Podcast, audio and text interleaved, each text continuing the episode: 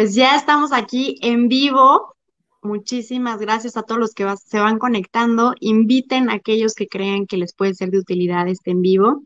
Y bueno, ya estoy aquí con Elsa, que quiero agradecerte muchísimo que hayas aceptado esta invitación.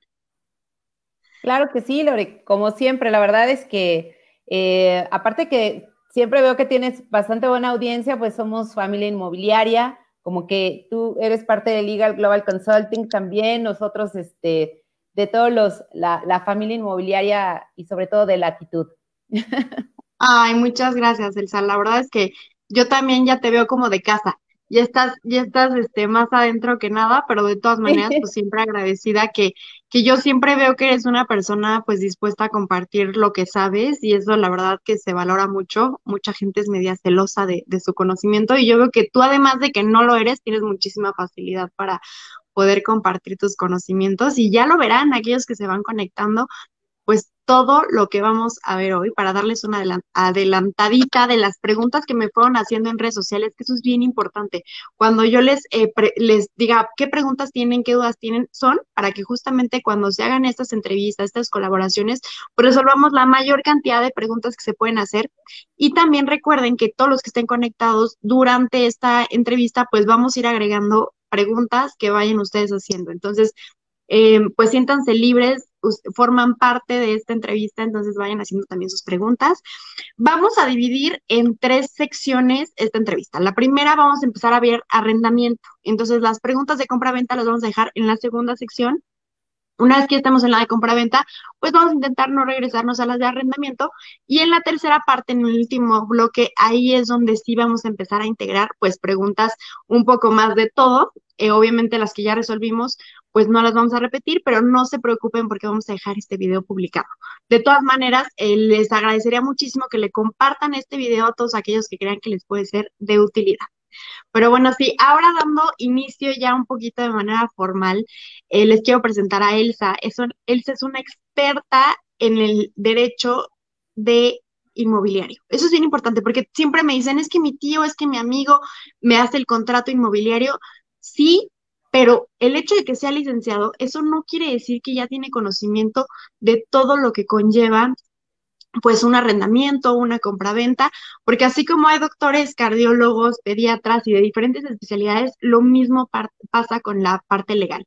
Entonces, Elsa, volverte a dar la bienvenida y que me platiques un poquito más de cuál es tu, tu experiencia profesional, eh, académica y pues exactamente a qué te dedicas, porque digo, yo conozco muy bien Legal Global Consulting y sé que muchos de ustedes también, pero aquellos que no los conocen van a ver que van a querer también ser pues aliados. Claro, gracias Loreno, al contrario, gracias por siempre darnos un espacio. Y bueno, yo soy Elsa García, yo me encargo de, en este momento, del área de capacitación, expansión y ventas de Legal Global Consulting en, todo el país, en todas las oficinas que tenemos alrededor del país. Y bueno, en realidad yo soy egresada de la UNAM. Eh, hace muchísimos años eh, estudié una carrera que no tiene nada que ver con el sector inmobiliario, eh, lengua y literatura moderna italiana en la Facultad de, Filosofía y Letras. Y en la parte del sector inmobiliario prácticamente ya tengo 20 años dentro del sector inmobiliario, primero como asesora, eh, después desarrollando toda la parte que tiene que ver con capacitación específicamente. Y he profesionalizado la actividad lo más posible, que me encanta en realidad. Es un, eh, toda la parte del sector inmobiliario y la, y la multidisciplina que requiere eh, cada vez que lo vas viviendo te va enganchando más precisamente por la, por la riqueza de, todo lo que tiene que ver con este sector, la nobleza y, y, conocer, yo creo que mientras más conoces esta multidisciplina, más te va enganchando. Entonces, eh, pues empecé a certificarme hace muchísimos años cuando, cuando nadie lo hacía. Hace, mi primera certificación fue hace 10 años en el estándar de competencia por la CEP en el 110.01 tengo el 110.0, eh, el 110 y la actualización al punto 01 y también soy evaluador nacional de competencias nacionales para el estándar 110.01 eh, en comercialización de bienes inmuebles. Y bueno, tengo una serie de diplomados y de, eh, de todo, todos los lugares donde, donde he tenido la oportunidad de formarme y en este momento estoy cursando la licenciatura en Derecho en la Universidad del Valle de México en la Ciudad de México. Entonces, pues lo que pasa es que no se termina de aprender aquí en el sector inmobiliario y todo lo que hay que conocer de esta gran multidisciplina, la verdad es que no tiene un techo. eh, yo creo que es la parte que lo hace tan, eh, tan apasionante y, un poco eh, nos engancha y nos, los que entramos en este sector de repente ya no nos salimos porque quedamos maravillados, nos encanta y mientras más sabemos, más queremos saber y pues la profesionalización nunca termina y cada cliente es diferente. El, también las modificaciones en las leyes, las actualizaciones, cada gobierno también va haciendo diferentes cambios, entonces tenemos que aprender todo el tiempo y seguir trabajando y estudiando. Entonces, este, pues yo muy emocionada, sobre todo de aprender de los clientes. Al final, la operación, cada operación inmobiliaria es la que nos va a ir generando y forjando la experiencia, aplicar lo que conocemos y sobre todo presentarnos lo nuevo que hay que conocer. Oye, me encanta cómo dices que no hay techo en, eh, de conocimiento porque coincido, ¿eh? O sea, yo, yo me pongo como analogía entrar en el sector inmobiliario, fue como si conocieras la playa por primera vez y ves la playa y está increíble, pero luego te metes a nadar y no hay fin, es, es un océano impresionante. Yo entre más, eh, pues igual me capacito y conozco más personas, pues me doy cuenta de la gran cantidad de oportunidades que hay, que es mucho más que vender casas que muchas personas pues lo limitan ahí.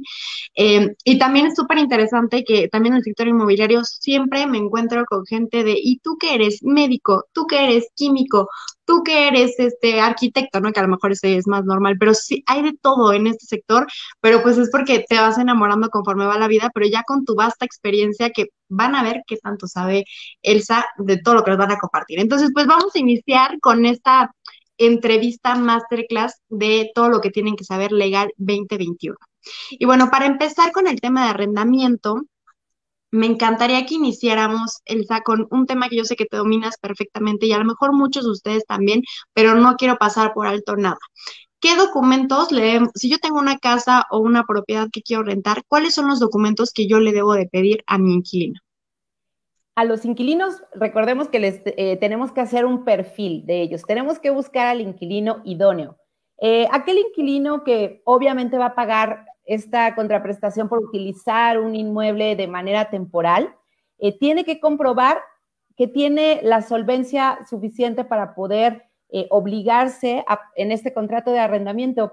En muchas ocasiones me lo, me lo preguntan también, este, querida Lore, pero yo creo que me gustaría mucho compartir con quienes están dentro de este, de este live, de que se recarguen muchísimo en la lógica la lógica nos ayuda mucho a que nosotros podamos ir em, descifrando todo lo que tenga que ver con el sector inmobiliario. Cuando nosotros tenemos un inquilino, tenemos que pedirle la documentación probatoria de su identidad y de la capacidad de pago que podamos eh, concluir, que podamos tener, que podamos reunir para identificar que efectivamente cumple con la regla del 3 a 1 para económicamente poderse obligar. Y por supuesto que sepamos a qué se dedica. Queremos que todos nuestros inquilinos se dediquen a algo que sepamos que realmente cuentan con los ingresos suficientes para poder contraer la obligación de un pago mensual. Entonces necesitamos sus identificaciones, una carta laboral, que eso sería lo ideal cuando son empleados, cuando los ingresos son por nómina. Aparte de, los comprobantes de ingresos, una carta laboral siempre es muy buena. Es muy buena porque va a venir de, eh, no, es, no es un documento que pueda ser fabricado, que todos los documentos en algún momento pudieran ser fabricados. Sin embargo, eh, cuando nosotros tenemos una carta laboral que en conjunto con los recibos de nómina nos va a decir que este documento viene de un corporativo donde sabemos que hay un área de recursos humanos que está avalando precisamente también lo que, lo que el inquilino nos pudiera decir. Entonces eso nos ayuda a conformar una identidad, un perfil. Entonces necesitamos saber quién eres y cómo lo compruebas, con identificación oficial vigente, las que conocemos, y por supuesto eh, que tenga recibos de nómina o comprobantes de ingresos, que pueden ser las declaraciones eh, de Hacienda, estados de cuenta, para que podamos identificar que existe una capacidad de pago. Y muchas veces, Lore, eh, nos, dicen, nos dicen muchas veces los asesores, toda la parte legal, nosotros la queremos, como siempre le digo a mis alumnos, acomodar. Muchas veces en la parte del momento del arrendamiento queremos ser súper flexibles y a veces si nosotros nuevamente nos recargamos en la lógica, en algún momento nos dicen, oye, ¿puedo rentar con un cliente que no tiene comprobantes de ingresos? Pues no, la verdad es que no lo podemos hacer porque entonces, ¿cómo sabes que tiene la capacidad económica para obligarse? Pero a la hora que viene el incumplimiento, vamos a decir, y eh, no sé por qué me salté ese paso, tal vez no debí de haberlo hecho. Entonces, es importante seguir las reglas, establecer un protocolo, literalmente lo que significa la palabra protocolo de servicio, para que ustedes, eh, no solo interno, sino externo, de que cumpla, se cumpla con estos requisitos. Necesitamos que se identifique y saber que tiene la capacidad económica y cómo lo comprueba para obligarse en este contrato. Excelente, excelente, súper bien explicado como siempre. Elsa, mencionabas una regla de 3 a 1 que sé que muchos la conocen, pero bueno, para aquellos que no la conocen, ¿cuál es la regla del 3 a 1? Y también, bueno, mencionabas aquí un tema de la solvencia económica si no tiene pues estos comprobantes de ingreso. ¿Qué pasa si me dicen, bueno, te pongo a un, a un fiador, a un aval, a un obligado solidario, que también me gustaría que viéramos las diferencias? Claro, bueno, la función del aval y del obligado solidario va a ser de respaldar la falta de no pago en caso de que el inquilino no lo haga pero tendría que ser considerado como en un caso extraordinario, porque la capacidad económica de manera principal la tiene que tener él como inquilino al obligarse.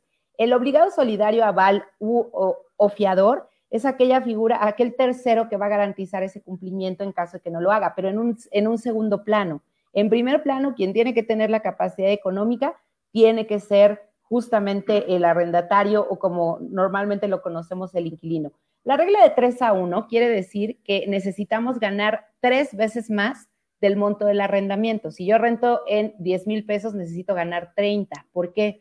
Porque si no, económicamente no te da, tú solito te ahorcas. No tiene, alguien me decía en la semana, es que tiene que ver con la organización económica. Sí, tú te puedes organizar muy bien, pero los números son los números. Si tú, por ejemplo, haces eh, un, un cálculo de los gastos que cualquiera de nosotros tiene sin imprevistos, de manera mensual, alimento, comida, diversión, salud, eh, cualquier situación, eh, a lo mejor incluso podríamos hablar hasta de ahorro, pero en el momento que nosotros estamos teniendo un arrendamiento, normalmente el ingreso que tú percibes de manera mensual llevará un alto porcentaje de ello. Entonces, si tú te sobre, sería generar un, sobre, eh, una sobrecapacidad de pago si no cumplimos con esta regla de 3 a 1, porque entonces ante, cualquier imprevisto, ¿a qué le vas a pegar? Al monto más alto que en este caso pudiera, y, que pudiera ser aplazable, que sería el pago de la renta. Entonces, para que vayamos con todo el, evidentemente, con, todos los elementos que puedan hacer una buena experiencia de negocios, el rentar un inmueble para el inquilino y para el propietario, tenemos que seguir esa regla de 3 a 1. A veces nos dicen, oye, fíjate que el, vamos a pagar 30 pero yo gano 15 mil y eh, mi esposo con el que voy a vivir o mis papás, ellos en conjunto los tres reunimos la regla de 3 a 1 porque efectivamente compartimos el gasto. Eh, claro que se puede llevar a cabo y eh, tendríamos que analizar cada caso en particular, pero necesitamos comprobar que existe la capacidad de pago para poderse obligar. Siempre se puede, se puede, eh, la manera que sea. Habrá quien diga, eh, si tú y yo, cualquiera de nosotros, vamos a un banco y le digo, hazme un préstamo, y te juro, te juro que si tengo ingresos, pues evidentemente eh, no, sería complicado que solamente a través de, una declaración poder hacer un, un acto jurídico como lo es un arrendamiento. Y en el momento que tienes un incumplimiento, también hay que demostrar eh, que en algún momento sí hubo la solvencia, por eso se accedió a generar este, este, a otorgar el uso temporal del inmueble y a, otorgar este contrato de arrendamiento. Entonces, sí, los números son los números. Si nosotros tenemos una renta eh, de 30 mil pesos, al menos tengo que lo tengo que multiplicar por tres. Si yo tengo una renta de 5, lo multiplicas por tres. Y son los, al menos los, eh, los ingresos que debemos de tener, porque de otra manera aunque te organices de la mejor manera, es difícil que lo podamos tener. Y tenemos un montón de casos.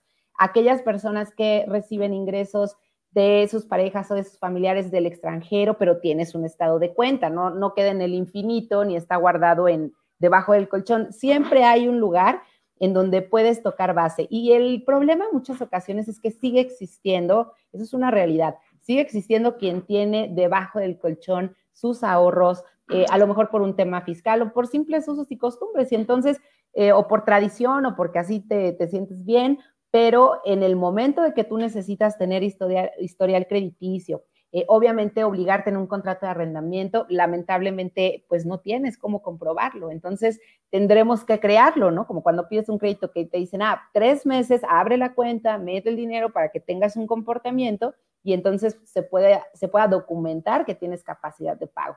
Entonces es igualito, ¿no? imagínate que a un propietario tengamos un problema de, este, tengamos un problema de que a los dos meses dejó de pagar. Y entonces, en el momento que los propietarios voltean con nosotros y nos dicen, oigan, la investigación, ¿cómo lo investigaron? O sea, ¿sabían que sí podía pagar o no? Y que nosotros o el asesor inmobiliario le dijera, oye, pues mire, la verdad, nunca nos entregó los comprobantes de ingresos. Él me dijo que sí podía y yo le creí. Pues evidentemente eso no es parte de un, ni de un profesional inmobiliario y de Legal Global Consulting menos, ¿no? Entonces, eh, sí tenemos que tenerlo de manera comprobable de alguna manera súper importante lo que mencionas, porque además la tercera parte es el tope y se me hace alto, o sea, porque si ya estás mermando de tu utilidad total la tercera parte solamente para la renta, pues está complicado si tienes una familia y si tienes responsabilidades, créditos, etcétera. Pero bueno, regresando un poquito a la parte de fiador, aval y obligado, ¿cuáles son las diferencias y cuál es la figura correcta que debemos de usar en un contrato de arrendamiento? Claro, definitivamente elegir el tipo de, tercero que va a garantizar el cumplimiento de nuestro inquilino también va a depender mucho de diferentes factores. Entre ellos será la expectativa que tenga el propietario y la actualidad del mercado y la facilidad que tengamos de rentar determinados inmuebles. Por ejemplo, el ideal siempre va a ser un fiador. Un fiador es a que todo mundo le dice aval, pero no es aval. Cuando nosotros generamos eh, la publicidad en una plataforma para rentar un inmueble, normalmente siempre pedimos en las condiciones de arrendamiento un aval, pero si nosotros estamos solicitando un aval, un aval es aquella persona que solamente se obliga a la falta de no pago por parte del inquilino y que va a firmar 12 pagarés. Cuando nosotros tenemos firmados 12 pagarés, en ese momento, evidentemente, un título de crédito como lo es un pagaré, sea, obviamente cualquier controversia lo vamos a llevar por la vía mercantil. Entonces, un aval, si cualquiera de nosotros dentro de una inmobiliaria, por ejemplo, tienes eh, que llevar a cabo la cobranza porque hace falta el pago de renta, sí lo voy a poder ver con un fiador, con un aval o como un obligado solidario, porque en caso de incumplimiento del proceso legal, a las tres figuras eh, les concierne, por supuesto. Pero, por ejemplo, si yo tengo un aval y únicamente lo solicito así como, como requisitos de arrendamiento, incluso podría entender que ni siquiera voy a firmar un eh, un contrato de arrendamiento como tal, sino que solamente voy a, a firmar 12 pagares. Entonces, sí, evidentemente ante la falta de pago el arrendamiento lo puedes eh, recuperar a través de la figura del fiador, a través de un juicio que se llama ejecución de pagarés. Sin embargo, única y exclusivamente que también tengas cómo generar los embargos. Esto es algo interesante. Un aval, un aval tiene que tener un bien inmueble eh, un bien inmueble o bienes considerados de lujo para que se pueda generar el embargo. Realmente recuperar a través de cualquiera de las tres figuras, que en este caso sería fiador o el aval, realmente poder recuperar el dinero que yo le pueda decir a mi propietario, le voy a regresar las rentas que él no te pagó, es a través de que tengamos de dónde embargar, que tengamos bienes de dónde embargarlos y el resultado de ese remate de los inmuebles embargados sea la liquidez que, judicialmente le vas a, es la vía para poder regresar el, obviamente los adeudos, los saldos, todo aquello que haya tenido que ser respaldado a través del fiador o del aval. Y el aval tiene que ser perfeccionado con esos 12 pagarés, pero con un bien inmueble que pueda ser embargable. Y siempre que tenemos los 12 pagarés, por supuesto que a todos nos da un poquito de miedo, ¿no? Como que todo el mundo le tiene un poco más de reserva a los pagarés y efectivamente, porque la vía del embargo es muy rápida a través de la ejecución de los pagarés. Entonces, obviamente, si yo tengo un inmueble y firme 12 pagarés en donde mi propiedad está en garantía, yo qué voy a decir, este señor al que yo le firmé debe 50 o 100 mil pesos, mi casa vale millón y medio, no me la voy a jugar, mejor pago, el, pago la deuda y no voy a arriesgar a perder mi patrimonio. Entonces, por eso todo el mundo como que habla de, los avales y, lo relacionamos de manera muy rápida porque efectivamente la recuperación a través de la vía mercantil eh, tiene una agilidad en, la etapa procesal mucho más ágil que por, por la vía civil eh, como normalmente lo haríamos a través de, un fiador. Y sobre todo cuando nosotros tenemos un fiador, es aquella persona que va a tener un bien inmueble libre de gravamen y evidentemente va a firmar el contrato de arrendamiento y también se obliga en todas las cláusulas del contrato de arrendamiento. Si el inquilino no nos puede entregar el inmueble, le puedo hablar al aval y eh, al fiador, perdón, y el fiador me regresa la propiedad.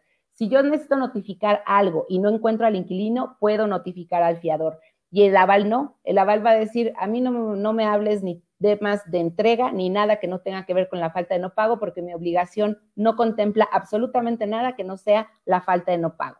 Y el fiador se obliga en todos y cada uno de las cláusulas del contrato de arrendamiento y también tiene un bien inmueble que tiene que estar libre de gravamen para que efectivamente en caso de incumplimiento nos vamos por un juicio que se llama em, liquidación y cobro de adeudos para igualmente llevar a remate hipotecario la propiedad del fiador y una vez que termine el proceso, eh, producto de ese remate hipotecario, poderle decir a mi propietario, señor, aquí está, a ver cuánto le debía, ¿no? Pues le debía determinadas cantidades, de aquí ya tengo la manera de podérselo eh, reembolsar, de que usted lo recupere. Y eso es a través de llevar a cabo eh, en todas y cada una de las etapas el rematar el inmueble del fiador. Entonces son diferencias totalmente abismales. De hecho, no debemos mezclar una con otra. Nosotros por estrategia tenemos el contrato de arrendamiento y también firmamos 12 pagarés, pero se hace por estrategia. Tienen que ser dos documentos autónomos. Cada uno tiene que estar por separado, no tienen que relacionarse uno con el otro, porque entonces podemos debilitar a una u, otro recurso legal. Pero no los debemos de confundir. Un aval es aquel que firma 12 pagarés, nada más. Lo que nosotros necesitamos dentro de la vida diaria del asesor inmobiliario es tener una figura totalmente complementaria como lo es el fiador. Y al firmar los pagarés, no necesariamente tienes que tener un bien inmueble. Lo que hace realmente fuertes eh, los pagarés es el que tengas un bien inmueble que a través de las etapas de llevar a cabo la ejecución de los pagarés pueda ser muy rápido el embargo de una propiedad. Entonces, si no lo tenemos, también te puedes declarar como insolvente y entonces puedes decir, debo, no niego, pago, no tengo. Y el que tú o yo, bueno, que nosotros como Liga Global o cualquier abogado consiga una sentencia donde no la vas a poder ejecutar, o sea, deudas incobrables, pues nomás nos sirven para echarnos aire. Entonces, hay que tener el documento, pero también la herramienta que lo pueda, eh, que pueda darnos justamente todos los elementos para recuperar lo que yo quiero recuperar. Si yo quiero recuperar adeudos, es a través del embargo de un bien inmueble. Si lo haces a través de los pagarés, tienes la propiedad como garantía y las etapas procesales son mucho más rápidas y ágiles. Si yo lo tengo con un fiador, eh, no solamente tengo la propiedad para garantizar la falta de no pago, sino a una persona que se va a obligar en todos y cada uno de los puntos del arrendamiento. Y entonces es una figura muchísimo más robusta y en caso de que no se pague, demandamos al fiador, se remate el inmueble, pero sí tienes de dónde cobrar. Hay algo tangible hay algo tangible que realmente podemos eh, hacer que garantice el poder recuperar las rentas o los adeudos de mantenimiento, de servicios, de lo que corresponda. Y el obligado solidario es aquel que se va a obligar en todos y cada uno de los puntos del contrato y no va a tener una propiedad que deje en garantía. Tiene que demostrar liquidez de la misma manera que lo hace el inquilino, para que justamente en caso de incumplimiento, se pueda demandar al obligado solidario y al inquilino y recuperar los adeudos a través de cualquiera de ellos. Pero a través de la conciliación voluntaria, por supuesto. Pues muy bien explicado, Elsa. Muchas gracias. Oye, otra duda que me hacen. A ver, ¿qué pasa si ahora viendo del otro lado? O sea, yo quiero rentar una propiedad, ¿cómo me aseguro que esa propiedad la puedo rentar legalmente y que no va a tener problemas más adelante? Ah, ese es un excelente punto. Pues yo creo que cualquier, eh, la mayoría de los inquilinos, esto lo dan un poco por sentado o por hecho cuando se acercan a una inmobiliaria, porque ellos van a asumir que la inmobiliaria no está publicando, o a un asesor inmobiliario no está publicando un inmueble que a ellos previamente no les consta que el propietario es quien les está dando la autorización de promoción y renta de ese inmueble. Entonces, Fíjate que hay una práctica que, sí debería de ser mucho más común, pero en nuestro país, recargado en la confianza que hay y que se genera ante el asesor inmobiliario, es una responsabilidad súper grande y el medio inmobiliario no lo entiende. Cuando nosotros, cuando el inmobiliario renta una propiedad, tiene que tener un expediente perfectamente conformado por su propia seguridad, para que él tenga certeza jurídica eh, hacia que está trabajando con el propietario, quien tiene definitivamente las, las facultades legales para poner en renta ese inmueble y para contratarlo.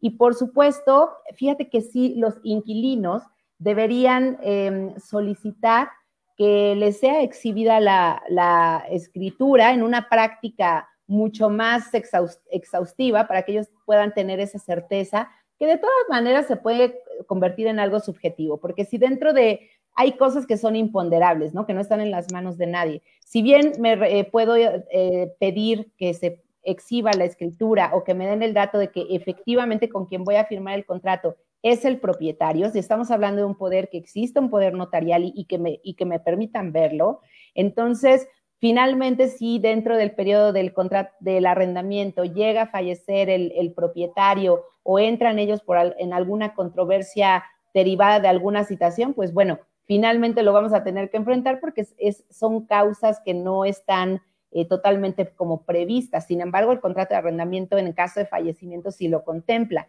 Entonces, em, sí debería de ser una buena práctica eh, de los inquilinos cerciorarse de que quien les renta tiene las, eh, las facultades jurídicas para hacerlo, porque es el propietario, porque tiene un poder o porque tiene alguna, algún interés jurídico válido para poder llevar a cabo esta obligación como, como arrendador pero en el entendido que siempre hay un inmobiliario, cuando hay un inmobiliario o una inmobiliaria de por medio, normalmente ya ni siquiera se considera, porque el inquilino de buena fe pues está creyendo que lo que el inmobiliario le está ofreciendo ya ha sido analizado en este sentido.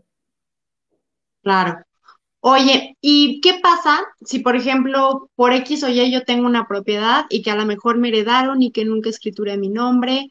Eh, ¿Es correcto que yo la pueda poner en arrendamiento sin tener la escritura a mi nombre?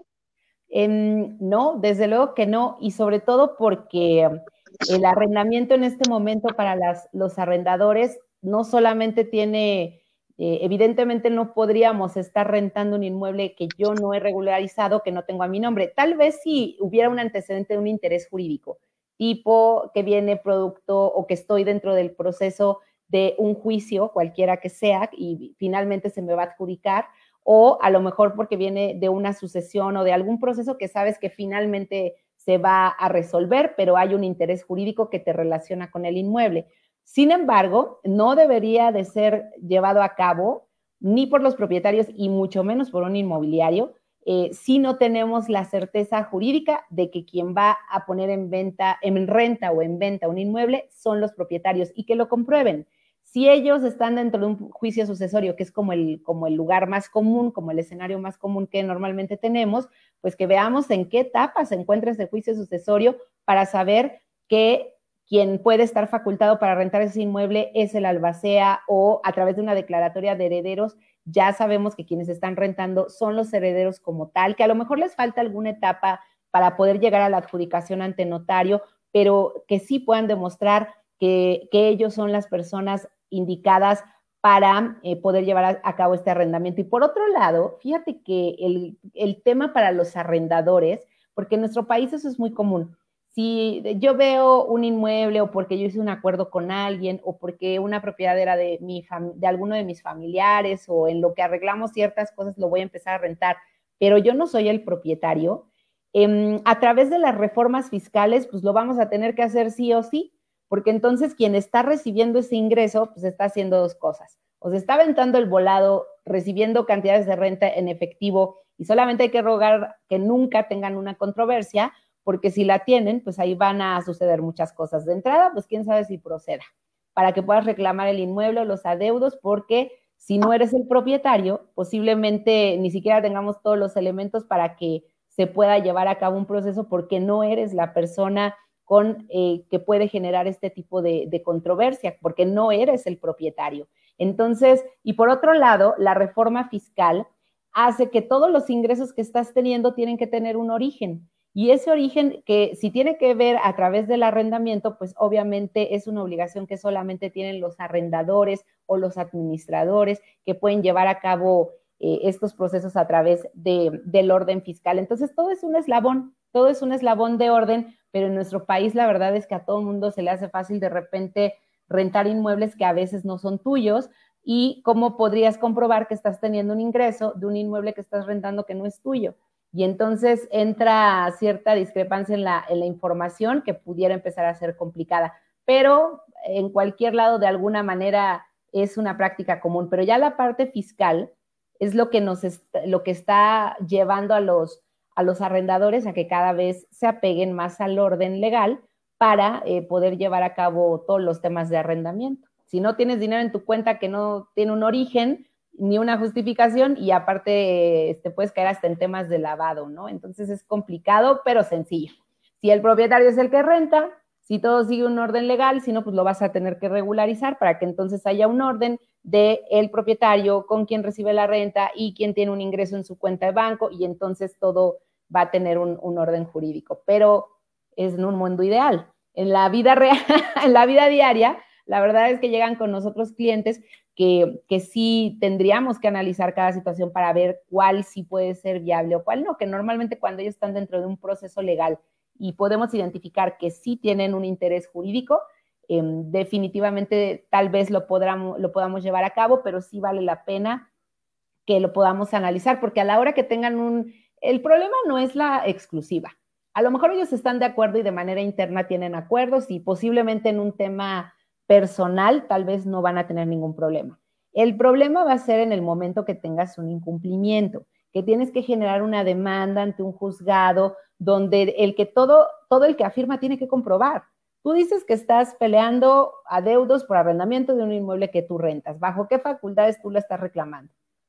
No, pues de ninguna, o no sé, o porque tendrás que demostrar un interés jurídico para que ese mismo procedimiento sea válido ante, ante un juzgado para llevar una controversia por arrendamiento. Entonces, em, efectivamente, ahí a la hora que tenemos los incumplimientos es cuando todos nosotros empezamos a decir, es que creo que sí valía la pena tener cierto orden. Claro, completamente de acuerdo, Elsa. Eso, eso es bien importante. Se nos hace fácil, se nos hace fácil todo y ya cuando tenemos el problema hasta acá es cuando vemos todo lo que no hicimos en orden. Y bueno, justamente hablando de eso, ¿qué podemos hacer para prever este tipo de problemas? Porque yo veo que la mayoría de los propietarios se preocupan porque no les pagan la renta. Y bien, ese puede ser un problema, pero otro problema puede ser que no le regresen la propiedad o que se la regresen destrozada o que cometan un delito dentro de la propiedad. Entonces, eh, platícanos de cuáles son los riesgos un poquito y cómo lo podríamos prevenir. Claro, los riesgos de arrendamiento, em, pues el más conocido y el que de alguna manera siempre nos, a los propietarios les causa muchísimo temor es el tema de la falta del pago de renta. Pero existen más riesgos de arrendamiento, que son la naturaleza del mismo negocio. Con nosotros y nosotros, a pesar de nosotros, puede suceder desde casos fortuitos como lo que estamos viviendo ahorita de la pandemia, donde tu pagador más pagador, pues lamentablemente perdió la salud o perdió el empleo y entonces pues ya no tiene la manera de, continuar con, la obligación del arrendamiento. Pero aún eh, fuera de estos casos fortuitos, que son aquellas que, puedes caer porque las circunstancias de las personas cambian o pueden cambiar. El que no te paguen la renta es uno de los riesgos de arrendamiento. Eh, la destrucción del inmueble, el cambio de uso, la no entrega del inmueble al término del contrato, por supuesto también el subarriendo y desde luego eh, que se lleven a, el, el que verdaderamente es el más grave, que se lleven a cabo actos ilícitos dentro de la propiedad, se compruebe y el Estado asegura el inmueble aplicando la Ley Nacional de Extinción de Dominio son riesgos de arrendamiento.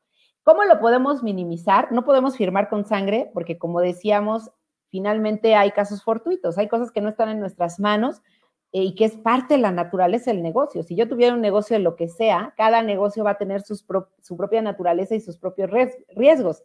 En el arrendamiento es un mundo emocionante. ¿Por qué? Porque en realidad puedes encontrarte eh, con cualquiera de estos escenarios.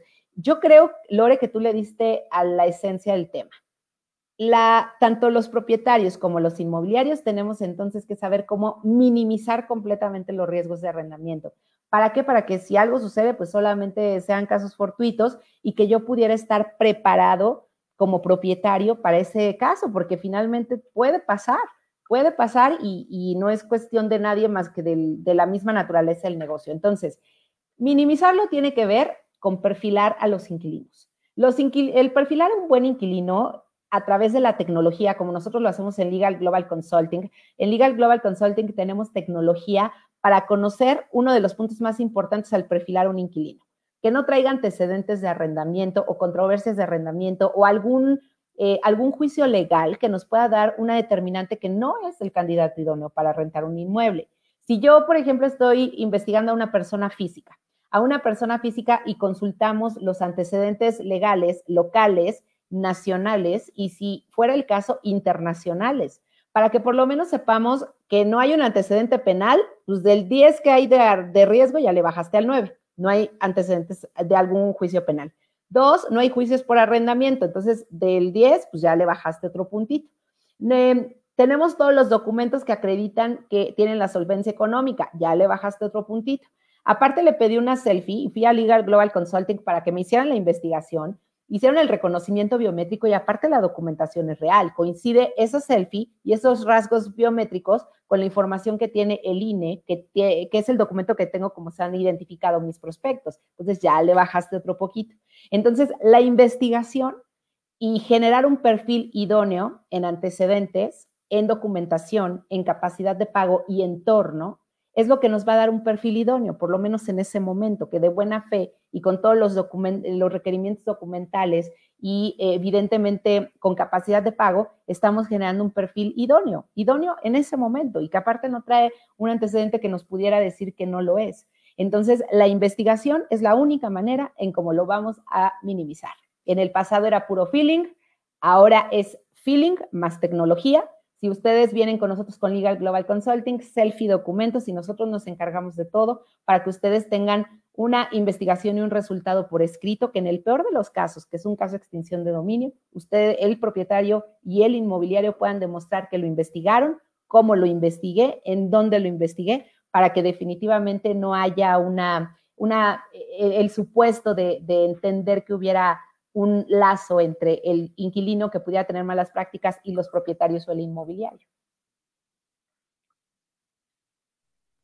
Por supuesto, y es que a veces esto damos por alto y fíjate que a mí ya me tocó una, una mm, experiencia de esta manera y justamente, o sea, es que el riesgo es que te toman, al propietario lo toman como cómplice del delito, o sea, no nada más es te quito la propiedad, que ya es bastante grande, grave, perdón. Pues sí, pero bueno, ya pasando ahora sí al tema de compraventa, porque hay mucho de qué hablar, pero bueno, vamos a dar una pincelada de un poquito de todo. Em, en cuanto a la compraventa, ahora vámonos al revés, ¿no? Yo quiero comprar una, una propiedad, ¿qué debo de verificar para que al comprar propiedad pues no voy a tener mayores problemas más adelante? Claro, el eh, también cuando vamos a comprar una propiedad, y esto me parece por demás interesante, porque evidente, volvemos al mismo sitio. Cuando yo como comprador eh, me acerco a una inmobiliaria, me acerco a un inmobiliario, si yo les pudiera decir en muchos años de experiencia cuántas veces, cuántas veces un, un comprador nos decía, oye, quiero ver los documentos, jamás, jamás, porque normalmente cuando el comprador se acerca a una inmobiliaria o un inmobiliario asume que este procedimiento ellos ya lo verificaron. Entonces, yo diría que no nos caigamos en el lugar común de la ingenuidad o de o de confiar demasiado. Si yo quiero comprar un inmueble, necesitamos verificar que quien te va a vender la propiedad es el propietario. En este momento por semáforo no se puede, pero incluso deberíamos de, verificar esta información ante registro público de la propiedad, porque yo puedo tener y exhibir una escritura que yo tengo en este momento, pero no necesariamente será la última. ¿Qué pasaría si yo quiero vender ese inmueble en el entendido que tengo bajo, eh, en mi posesión, un original de un, instrumento notarial pero a lo mejor quiero defraudar porque no necesariamente tal vez es el último, o a lo mejor sí, pero pues no podría estar elucubrando, hay que pedir obviamente la escritura, por lo menos exhibirla, conocerlo y con el número de folio, lo, siempre lo ideal va a ser buscar en registro público. Con el folio aquí en la Ciudad de México, que esa es, esa es una gran ventaja que, que desde hace algunos gobiernos anteriores hemos tenido muchos avances en la automatización en registro público en la Ciudad de México y hoy, y hoy en día es prácticamente muy fácil del 70% de los inmuebles conocer la situación legal y no irnos por la parte de ingenua. Pues, el registro público se llama público precisamente para que cualquiera de nosotros pueda ir y pedir la información necesaria para poder adquirir un inmueble. En otros estados de la República, eh, cuando el semáforo lo permite, vamos a registro público y posiblemente no tengan un folio real como aquí en la Ciudad de México, pero puedes hacer la consulta en las pantallas para verificar que efectivamente no solamente es el propietario con quien estás hablando, sino que no exista un gravamen, un embargo, una fianza, una hipoteca o incluso un aviso o anotación preventiva donde a lo mejor de manera simultánea ya se está llevando otra compraventa e intentan vender dos veces el mismo inmueble. En lo que tú me das un adelanto y te das cuenta, pues yo ya me fui con esa cantidad, ¿no? Entonces, sí es importante no caer en la ingenuidad y correr a registro público y verificar que los datos y la escritura y el inmueble, todo coincide. Excelente, Elsa. Pues sí, creo que esto es uno de los casos que más he escuchado que pasa, que es una propiedad que se vende a diferentes personas al mismo tiempo Em, y bueno, ya, nos mencionaste que el registro público es la clave para verificar que el propietario sea el verdadero propietario. Y bueno, otra de las preguntas que nos hacen es, ¿cuál es la diferencia entre un contrato de promesa y un contrato de compraventa? ¿Y en qué momento usar cada uno? Wow, eh, la verdad es que desde hace muchos años, por costumbre, a todo le, cada vez que íbamos a comprar un inmueble, siempre decíamos, necesitamos firmar el contrato de promesa pero hay, hay un alcance distinto en cada una de las figuras, en el hacer y en el no tener la obligación de hacer. El contrato de compraventa te obliga a cumplir con la obligación de pagar en su totalidad el inmueble y elevarlo a escritura pública, a cumplir con el pago total de la propiedad. En el caso del, del contrato promesa, la palabra promesa es porque está sujeto a que suceda o a que tú tengas una solvencia o a que suceda algo adicional que no te permite generar la obligación de manera total. Normalmente los contratos de promesa, si no tienes un tema de un crédito hipotecario o de alguna situación que pueda, de la cual puedas depender para obligarte a, finiquitar la compraventa como tal, no tenemos por qué utilizar la palabra promesa, porque eso siempre, la palabra promesa siempre va a tener por su propia naturaleza jurídica la posibilidad de la salida de que te retractes, de que no te obligues a finalizar la compraventa como tal. Un contrato de promesa, por ejemplo, prácticamente no lo tenemos que usar para nada. En la vida inmobiliaria prácticamente no lo tenemos que usar absolutamente para nada. Les voy a decir un caso práctico. Por ejemplo, hay acreditados, eh, hay créditos del IMSS, donde los trabajadores que están en una, en una institución gubernamental como el IMSS obviamente tienen créditos hipotecarios, pero por políticas de la misma institución, primero ingresas los papeles de la propiedad, ingresas los papeles del acreditado, ingresas el contrato promesa de compraventa y cuando la institución tiene todos estos documentos, te dice si te da el crédito o no y por cuánto. Entonces yo necesito elaborar un contrato promesa de compraventa porque estoy sujeto a que esa institución realmente me autorice el crédito, y de otra y entonces yo puedo ser el primero en tiempo y en derecho para poder obligar también al propietario a que el promitente comprador y el promitente vendedor, sujetos a algo externo que pueda suceder, llevar a cabo ya la compraventa como tal. Pero la promesa te da la salvedad de poder salirte, de no obligarte a concretarlo. Y cuando tenemos algo, algún escenario como el que estamos platicando ahorita, que normalmente en los, los créditos del IMSS, que es como normalmente se utiliza un contrato de promesa de compraventa, serían los únicos casos. De otra manera, fuera de ayudar al propietario eh, o al mismo comprador, pues los estás dejando una laguna, una salida para que en caso de retractarse no necesariamente exista la obligación de cualquiera de las partes de concretarlo. Y es el único caso en el que lo tendríamos que considerar para utilizarlo y evidentemente habría que analizar cada caso. Y el contrato de compraventa es el que tenemos que usar siempre. Si no estás sujeto o no sabes de algo que puede estar eh, a lo que estás sujeto para que no se pueda llevar a, cabo el contrato de compraventa, eh, lo tienes que realizar así. La, promesa ni siquiera hay que considerarla. ¿Por qué? Porque cuando hacemos un contrato de promesa de compraventa está la obligación de hacer. Yo no te estoy diciendo a ver si, a ver si no me arrepiento, a ver si no sucede otra cosa. Incluso en una práctica diaria, en una oficina inmobiliaria, si yo estoy trabajando con un crédito hipotecario, tengo una autorización por parte del comprador que ha sido acreditado. eh, ya tenemos una autorización, pero tienes otros imponderables que están alrededor de la operación, que incluso la mejor de las prácticas es que el contrato de compraventa no lo firmes hasta que ya tengas por lo menos el avalúo, por lo menos todos aquellos factores externos que puedan afectar que se lleve a cabo el proceso, no, porque cuando tú firmas un contrato de compra-venta está la obligación de hacer, está la obligación de, que tienes que finiquitar la compraventa en algún momento de acuerdo a la fecha máxima de escrituración que esté establecida en ese contrato. Entonces, se dan cuenta, sí hay una diferencia eh, y alcances jurídicos totalmente diferentes. A menos, y si por alguna razón las partes deciden no llevar a cabo ese contrato de compraventa, también tenemos que eh, llevar a cabo esa, el finiquitar esa obligación de hacer por ambas partes, igualmente por escrito, para eh, que no sea ejecutable una demanda de una parte hacia la otra, para que cumplas con la, con la obligación que estableciste ahí, de comprarme la casa. Entonces tienes la obligación de finiquitarlo. En un contrato promesa no, porque estoy sujeto a que suceda alguna situación tercera y tengo la salida para no obligarme a eh, llevar a cabo de manera total esa compraventa. Buenísimos los tips, Elsa, muy buenísimos, porque a veces también por la costumbre ya estamos diciendo, ay, no, ya, ya firmó promesa, ¿no? Y al final del día, pues ahorita ya nos estás diciendo que es algo que no nos conviene hacer porque se nos puede caer la operación en cualquier momento y todo el trabajo hecho, pues mira, ninguna de las partes está obligada. Ahora, hablando de otro tema que es bien importante y que también muchos pasan por alto o desconocen, es el tema del lavado de dinero. En la compraventa, ¿cómo podemos eh, evitar caer, eh, pues, en, ¿cómo se puede decir? Como romper esta ley, como no, hacer lo correcto, ¿cómo podemos, cómo podemos evitarlo? Claro, algo muy interesante para el, para quienes formamos parte del sector inmobiliario, ustedes que tienen eh, inmobiliarias o que son asesores inmobiliarios, pues la ley antilavado pues es otro tema. La ley antilavado, recordemos que es una actividad vulnerable, obviamente el lavado de dinero, entonces tiene ciertos requisitos a seguir.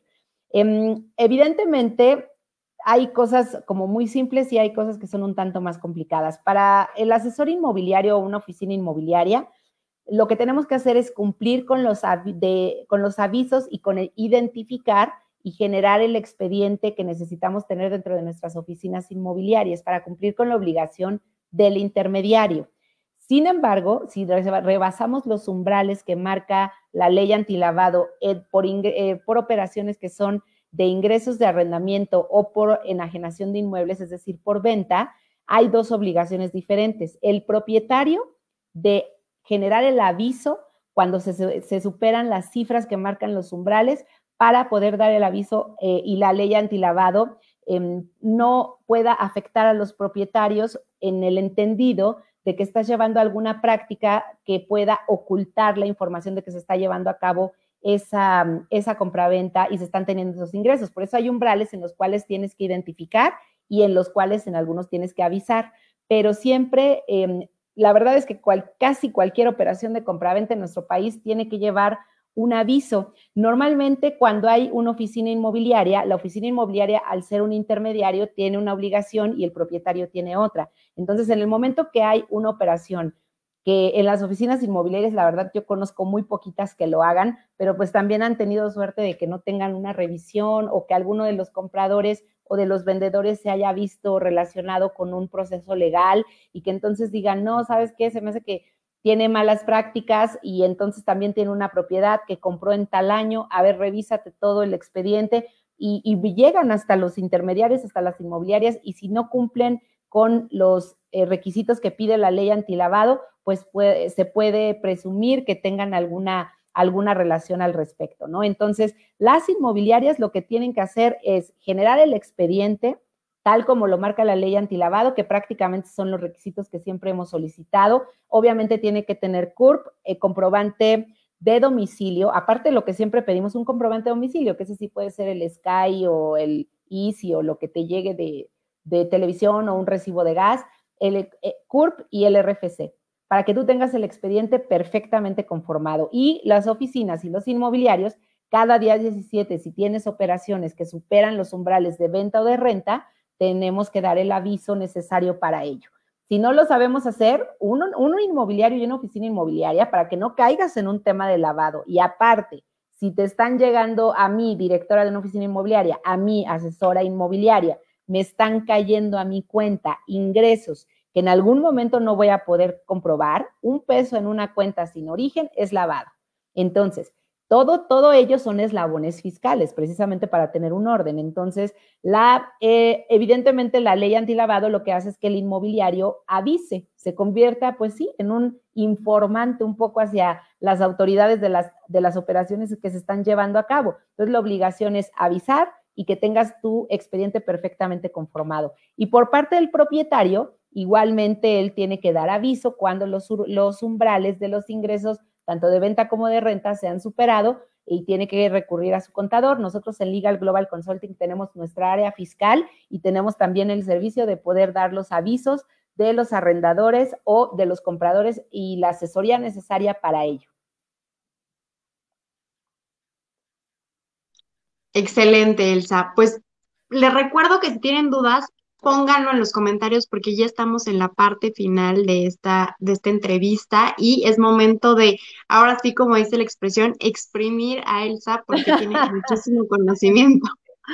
Oye, Elsa, esto, todos estos tips son elementales para todos, tomen nota de verdad, no se preocupen, este video va a quedar publicado para que si después lo quieren volver a ver, lo puedan ver con tranquilidad y puedan volver a tomar nota. Ahorita es momento de hacer preguntas. Bueno, otra de las preguntas es, ¿qué pasa si compro una casa que tiene un adeudo? Ya sea un adeudo en predial, en servicios o hipotecario. Claro, en el, algo importante es que una de las mejores prácticas es que cada vez que, que, alguien compra un inmueble y sobre todo si existe un inmobiliario de por medio, en el momento que lo compren pidan los recibos. Hay algunos pagos de em, que evidentemente los notarios dentro de su función van a requerirle a los, a los propietarios para poder ellos dar fe de que están vendiendo un inmueble sin adeudos de predial, sin adeudos de agua y los inmuebles que están en condominio únicamente eh, por pagos de mantenimiento, es decir, los pagos federales y las obligaciones por, por eh, mantenimiento de los inmuebles. Sin embargo, eh, si existe un inmobiliario, el inmobiliario, aunque el notario no lo pida, siempre debe de pedir los últimos recibos de agua, perdón, de, servicios como puede ser energía eléctrica, eh, para entregar, si hay o hubo telefonía, la baja o la domiciliación de, para que ese inmueble no tenga obligaciones pendientes. Pero si nosotros vamos a comprar un inmueble, el primer paso que es cuando nosotros estamos llevando a cabo una propuesta hacia el comprador. Cuando ya tenemos el, interés en un inmueble, ustedes lo pueden solicitar. Y también estamos a reserva de que y la escritura será firmada para, en el momento que tengamos eh, los recibos de predial, de agua, que finalmente el notario lo va a hacer como parte del protocolo de, proceso de escrituración. Sin embargo, eh, hay que analizar cada caso, porque la verdad es que muchos propietarios o personas no pagan el agua, no pagan el predial y justamente de los adelantos, de los adelantos en los contratos de compra-venta, es de donde van a fondearse para poder hacer y liquidar esos adeudos que pueden ser de mantenimiento, de agua, de predial o de cualquier otro tipo de servicio para que efectivamente puedan escriturar. La buena noticia en cuestión de pagos federales como predial y agua es que el notario no va, no va a escriturar un inmueble si no tiene totalmente pagadas las obligaciones de predial y agua hasta el momento de la firma de la escritura. No va a tirar una escritura, lo dice la ley del notariado mexicano, lo dice em, en todos los, medios legales que no hay manera de que él pueda escriturar un inmueble, sino todas las obligaciones del cual él es intermediario eh, dentro de las partes y de avisar a la Secretaría de Hacienda eh, y Crédito Público es a través de esa fe pública que él va a obtener. Pero sí es importante que, eh, que quienes van a comprar un inmueble lo sepan, el inmobiliario lo pregunte, lo sepa y lo consulte. La verdad es que aquí en la Ciudad de México es súper fácil porque todo está digitalizado. Con el número de, cuenta predial lo puedes saber, lo puedes investigar. Hoy casi todos los servicios están digitalizados. En cuestión igualmente de servicio de agua. Entonces, es, no es difícil eh, identificarlo. Y mejor, si eres inmobiliario, hablar con el propietario y decirle, señor, este es un procedimiento, eh, el no adeudo de agua y de predial son em, parte de, la obligación del notario, no vamos a poder escriturar y no le van a poder determinar de pagar la casa en su totalidad si usted no tiene pagado los, adeudos. Entonces, en qué momento lo va a poder hacer. Usted se fondea del adelanto, va a tener que pedir algún apoyo eh, a algún tercero para lograrlo, porque de otra manera no le van a pagar la casa. Es procedimiento, eh, eh, como tú sabes, dentro del, protocolo de escrituración de un notario, pero hoy es tan pública la información que los números de cuenta, los, con los números de cuenta lo podemos saber hay que verificarlo y finalmente, si queremos vender la propiedad, el notario lo va a solicitar. Y aquellos que no va a considerar el notario, el inmobiliario los tiene que pedir, tiene que entregar un, imagínate que vienen los, los compradores, ya están viviendo en la casa un mes y a la hora que les llega el recibo ven una cuenta de, eh, de luz, por ejemplo, o dejaron un servicio vivo y entonces no pueden contratar otro, hoy que es tan importante el Internet porque hay una deuda. Entonces, a los primeros que van a voltear a ver es al inmobiliario. Y efectivamente, nosotros, bueno, el inmobiliario tenía que verificar que no existieran los otros adeudos que no necesariamente pide el notario. Pero lo bueno es que el notario lo pide para poder escriturar el inmueble y que sea pagar en su totalidad el inmueble al propietario. Entonces, o paga o paga, en algún momento lo va a tener que realizar. Perfecto, perfecto. Oye, Elsa, y bueno, también hay un tema que cuando las personas se casan por sociedad conyugal, pues automáticamente se vuelven copropietarios. Pero ¿qué pasa cuando es un bien heredado? Cuando es un bien heredado, igualmente tenemos una copropiedad, todos los, herederos son, em, justamente ellos también son dueños de una parte alícuota de las propiedades. Entonces, quienes son, quienes están casados por sociedad conyugal, evidentemente son propietarios de todos los inmuebles y todo, todo aquel bien que se pueda adquirir por alguno de los cónyuges dentro del mismo tiempo que se ha llevado a cabo la sociedad. Esa sociedad es el matrimonio. Entonces, no Pero me refería más bien, perdón que te interrumpa, me, refería más bien, o sea, que o sea, estoy casada por sociedad conyugal, pero a mí me heredan. ¿También ah, pasa a ser parte de la sociedad conyugal este, este bien heredado? No, no, no, eh, dentro de la sociedad conyugal no entran herencias y juegos de azar. Si yo me gano el bingo o me heredan un inmueble, no entra dentro de la sociedad conyugal, pero... Y patentes, ¿no? Exactamente, pero si están en la Ciudad de México, por una modificación que se ha hecho a la legislación de la Ciudad de México, cuando se va a vender un inmueble que yo heredé, aunque no entre dentro de la sociedad conyugal, en la Ciudad de México se pide la comparecencia y autorización del cónyuge. Y esto se ha, aquí en la Ciudad de México, eso es, la verdad es muy, muy difícil y es contraproducente. Los inmobiliarios muchas veces y los mismos propietarios dicen, es que es súper complicado porque entro tal vez en un conflicto de interés con la familia, de conflictos y demás, porque eh, evidentemente estos cambios se han hecho un poco para supuestamente cuidar el patrimonio de las familias, que no se generen movimientos patrimoniales sin que se enteren los cónyuges, que no exista cierto abuso, pero la propiedad, la sociedad conyugal y los juegos de azar, eh, perdón, las herencias y los juegos de azar no entran en la sociedad conyugal, pero en la Ciudad de México se, sí existe este escenario, van a pedir la comparecencia del cónyuge. La escritura dice, y por y con conocimiento y autorización del cónyuge se lleva a cabo la compraventa. Entonces, no Literal tienes que pedir permiso. Sí, tiene, em, y, no solo pedir permiso, sino convencerlo. Claro, no, sabía que en Ciudad de México pasaba eso. ¿Solo en Ciudad de México o también en otra parte del país?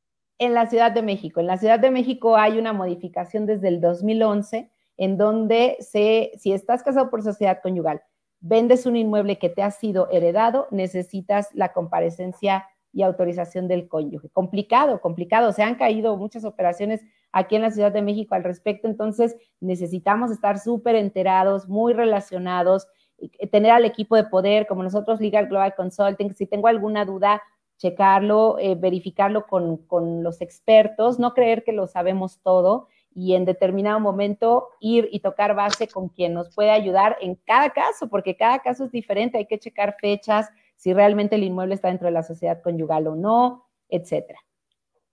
No, pues es que sí, como, como dices, como que se contrapone una cosa con la otra, está confuso ahí.